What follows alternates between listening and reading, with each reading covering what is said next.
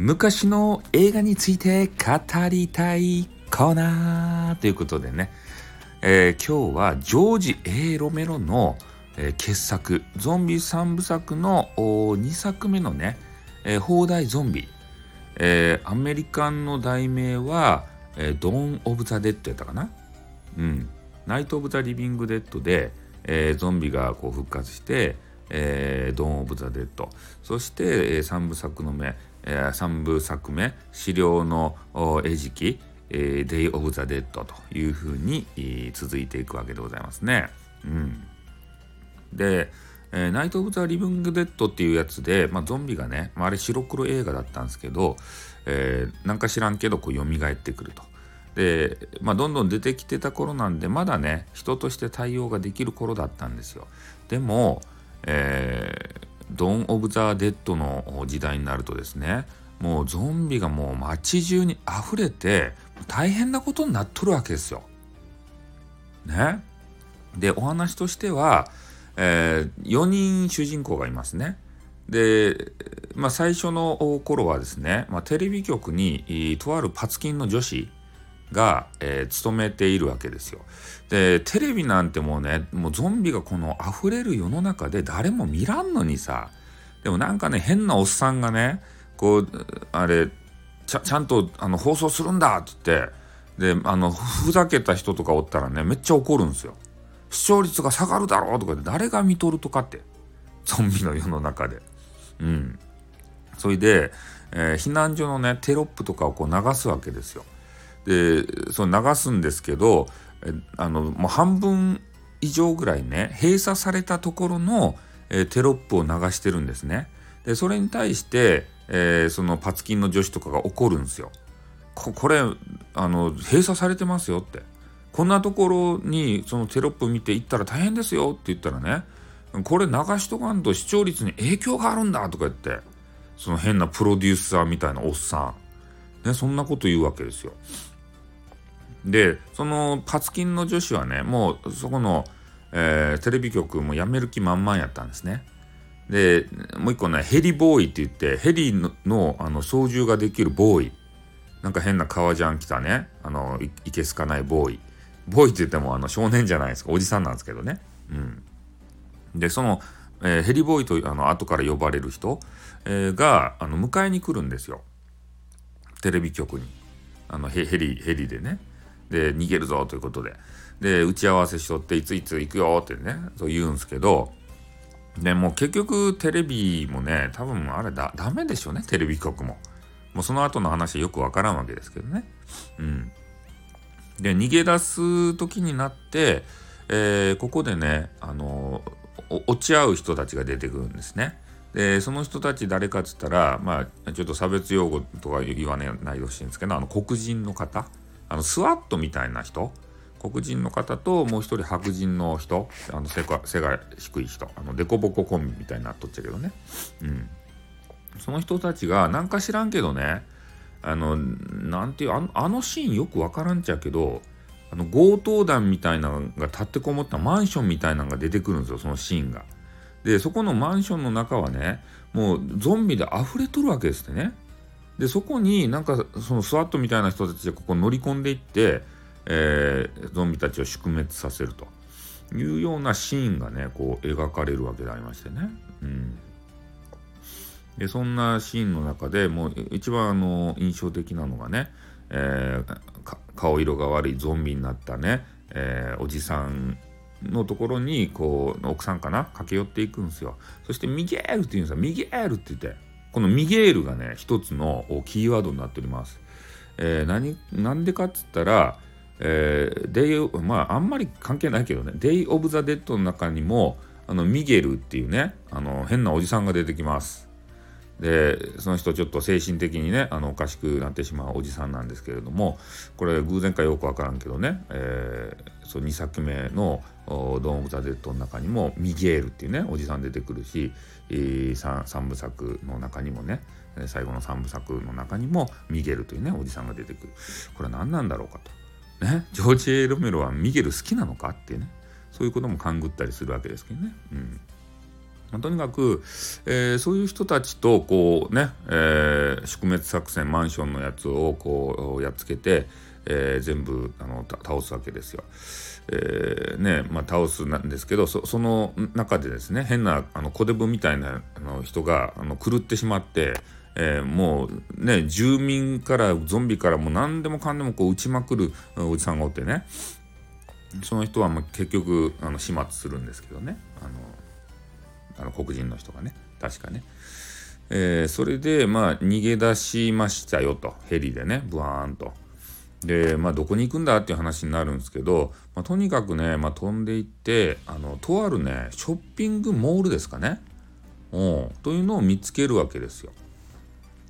でそこにまあ行くまでにねちょっと下をちらってこう覗いてみたらえー、なんかようわからんあの軍隊みたいなやつとかあの自衛団自警団かな？そういう人たちがねこのゾンビ狩りを楽しむようなそんなシーンがありましたね。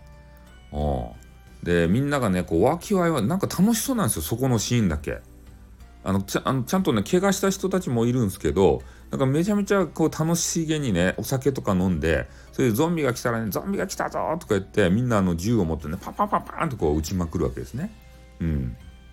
あそこのシーンは楽しそうでしたね。えー、それで、あとね、ヘリの給油シーンとかも途中であったんかなあありましたね。で、ヘリの給油シーンとかのところで、え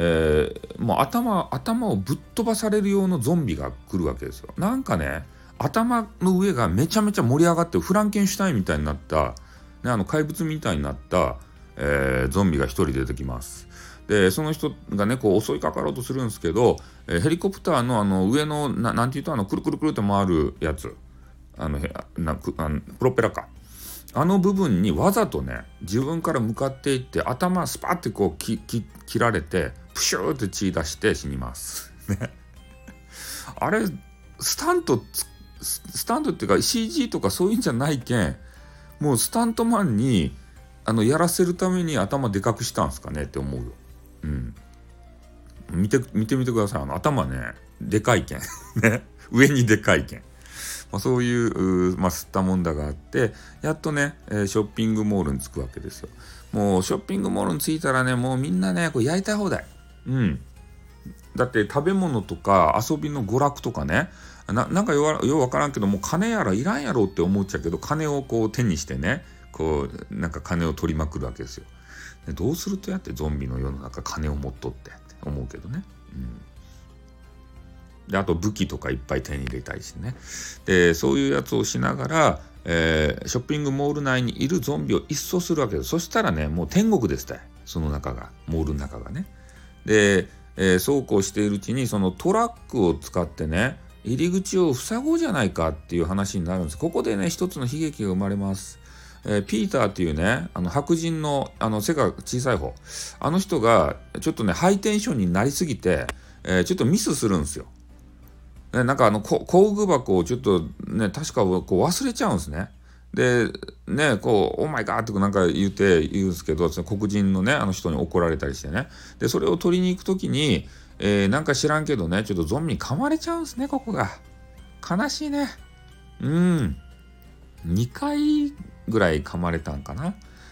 うん、そういう部分があってで、まあ、その人はねそのだんだんだんだん衰弱していくわけですけれどもね、うんまあ、そのトラック作戦は一応成功したみたいなんですけど。で、まあ、衰弱していきながらでも、えー、まだ俺はやれるぞみたいな形でねあのあの手押し車みたいなあるじゃないですか。あの土とか運ぶやつあそこにこう乗せられてねそこでこう銃を撃ったりして応戦したりね、えー、そういうことであの役に立つ人になりますけどでもまああのね途中でこうゾンビになると。でこうむくーと起き上がってきたところでちょっと画面が切り替わってねパーンってこう銃声だけが、えー、鳴り響くというようなシーンで、えーまあ、その方亡くなってしまいますね。うん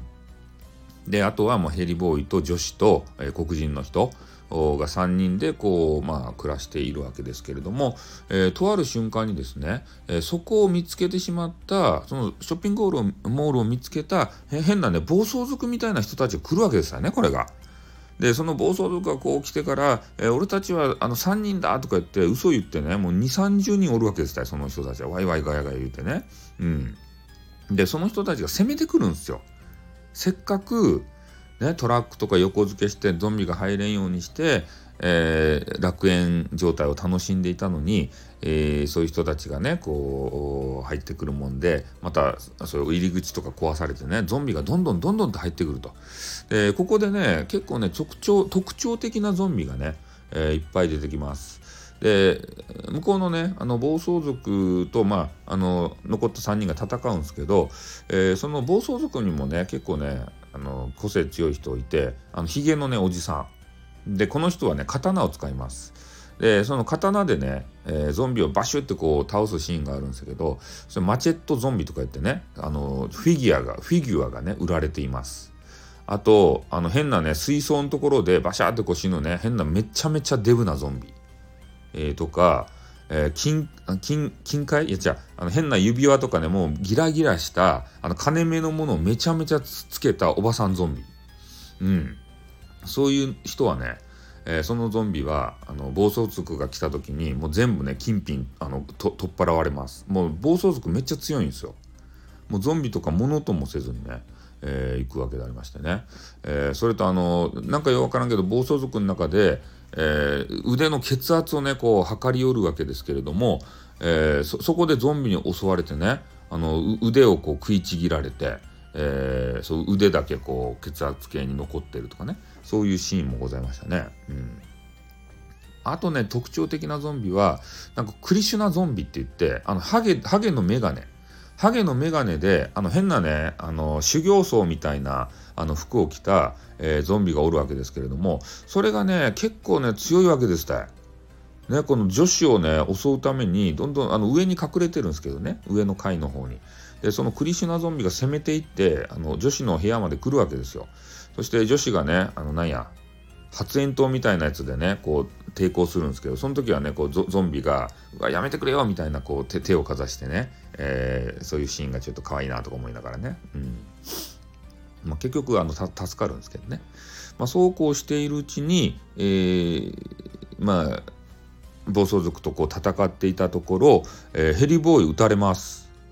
ね、暴走族に。それでエレベーターの中に逃げ込むんですけどそこでね撃たれてねでエレベーターから下にこう降りていこうかなっていう時にエレベーターがピャーンってあの開いてそこでゾンビがグワーって来て、えー、結局噛まれます。であの放題ゾンビのパッケージ。ね、よくあるビデオのパッケージ。あそこでゾンビがガーってこうね襲いかかっているようなシーン。あれがそのシーンです。ヘリボーイがね、やられる時のエレベーターのシーンがあれですね。有名な、あのあのシーンです。でヘリボーイやられます。でへあの基本的にね、えー、その人間からゾンビになった人っていうのは、えー、人間の時の記憶記憶っていうか行動をねあの反復するわけですよ。だからヘリボーイって、えー、自分たちの基地がね、え上にあるんですよねあの階段の上に。でそこをむそこに向けてゾンビを引き連れていくわけですよ。そこの場所隠してたんですけどやっぱヘリボーイはねあの本能がそこにこう行けっていうような指示があったかどうか知らんけど、えー、そこにこう、まあ、向かわされると。であと残ったのがね、えー、女子とあの黒人の人なんですけどね。で結局あの暴走族もあの取るもんだけ取ったらね、えー、もうどっかあの行きました。ビャーって言ってから。うん。まあ、それで、えー、結局ねあのさ最終最後はもうネタバレになるんですけど、えー、女子がね一応あのヘリのこう飛ばすね訓練をヘリボーイから受けてたわけですよ。ね、それで、えーと、ヘリに乗ってねこう逃げようかなってもでその黒人の人はねもうなんか知らんけどあのちっちゃいめちゃめちゃちっちゃいミニガンでね変な部屋でもう自殺しようとしてたんですよ。でもなんかようわからんけど気が変わったかなんか知らんけどね。こうめちゃめちゃ強い感じでもうパンチとかねダブルキックとかねそういうのを駆使して、えー、その屋上の方に逃げていってね。であの女子と一緒に、えーまあ、に逃げ逃げるんですよ。そして女子にね、ちょ楽園に連れて行ってくれよとかなんか言うんですけど、もう燃料は残り少ないわよみたいなね、もういいさみたいなことで、あの終わっていくと。いうことがもうあのゾンビね放題ゾンビの全ての話でございました。長いよね。ね。凝縮せろっていう話なんですけどもうあのほとんどのシーンをこう思い浮かべながら今目をつぶって思い浮かべながらお話しさせていただきました。めちゃめちゃ長かったね。すみませんね。全部聞く人いるんでしょうか。ということで終わります。あっ、ん